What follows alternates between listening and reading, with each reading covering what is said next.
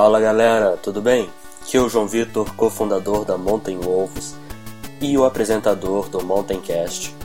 Eu sei que no meu último podcast eu tinha falado que o próximo sairia somente na próxima terça, mas hoje estava aqui pensando e tive uma ideia para fazer um podcast especial aos finais de semana. A proposta é simples.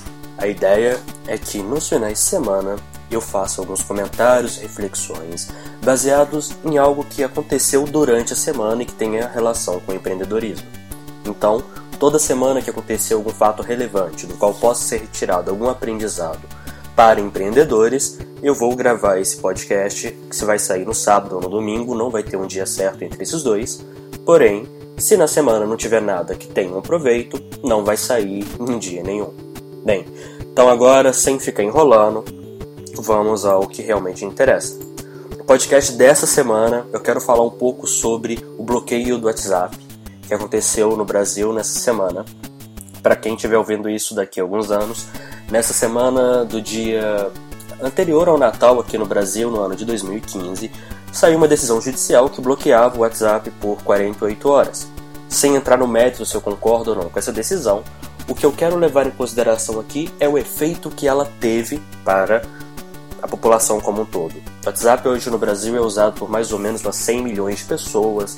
Muitas empresas já o utilizam no seu dia a dia como forma de se comunicar com os colaboradores, é, fornecedores, clientes, estratégia de venda, estratégia de marketing.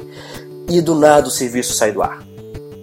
Todos são pegos desprevenidos, com exceção, obviamente, dos concorrentes do WhatsApp que aproveitaram o momento para crescer, mas os usuários, de modo geral, e muitos que estavam utilizando o WhatsApp hoje já como uma parte do seu modelo de negócio, foram pegos completamente desprevenidos.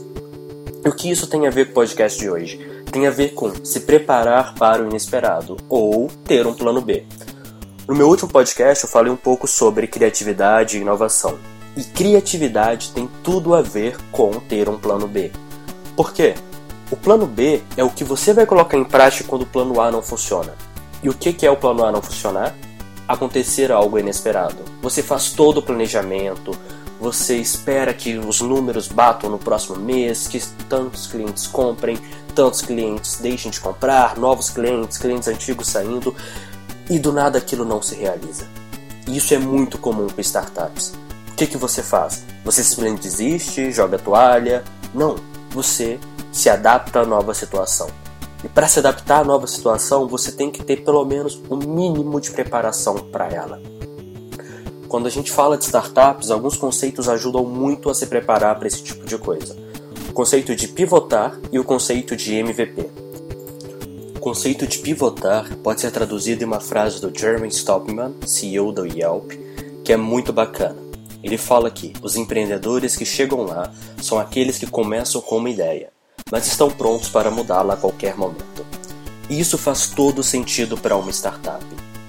Uma coisa que a maioria das pessoas não entende quando está começando um novo negócio é que muito provavelmente a sua ideia inicial vai ser muito diferente da ideia final.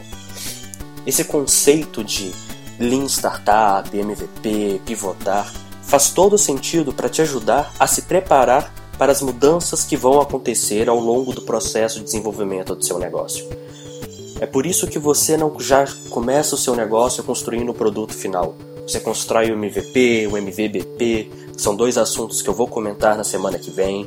Você constrói um caminho pelo qual você consegue ir testando pequenas ideias e se precisar mudar, se vê que aquela sua ideia original não é o que o mercado quer, o que seu cliente quer, você não vai sofrer tanto no processo de adaptação. Afinal, como Darwin disse, não é o mais forte nem o mais inteligente que sobrevive, é o que o melhor se adapta.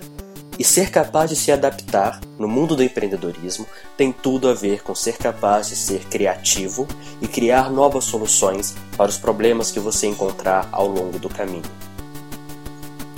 Bem, pessoal, então chegamos ao final. Muito obrigado pela companhia de vocês. Espero que esse podcast tenha sido proveitoso, tenha feito vocês pensarem, tenha dado alguns insights. Como sempre, peço que compartilhem, que deixem comentários, que me enviem feedback e que interajam comigo, ajudando a escolher os temas dos próximos podcasts Inclusive, na semana que vem, os temas vão ser na terça-feira sobre pivotar e na quinta-feira sobre MVP.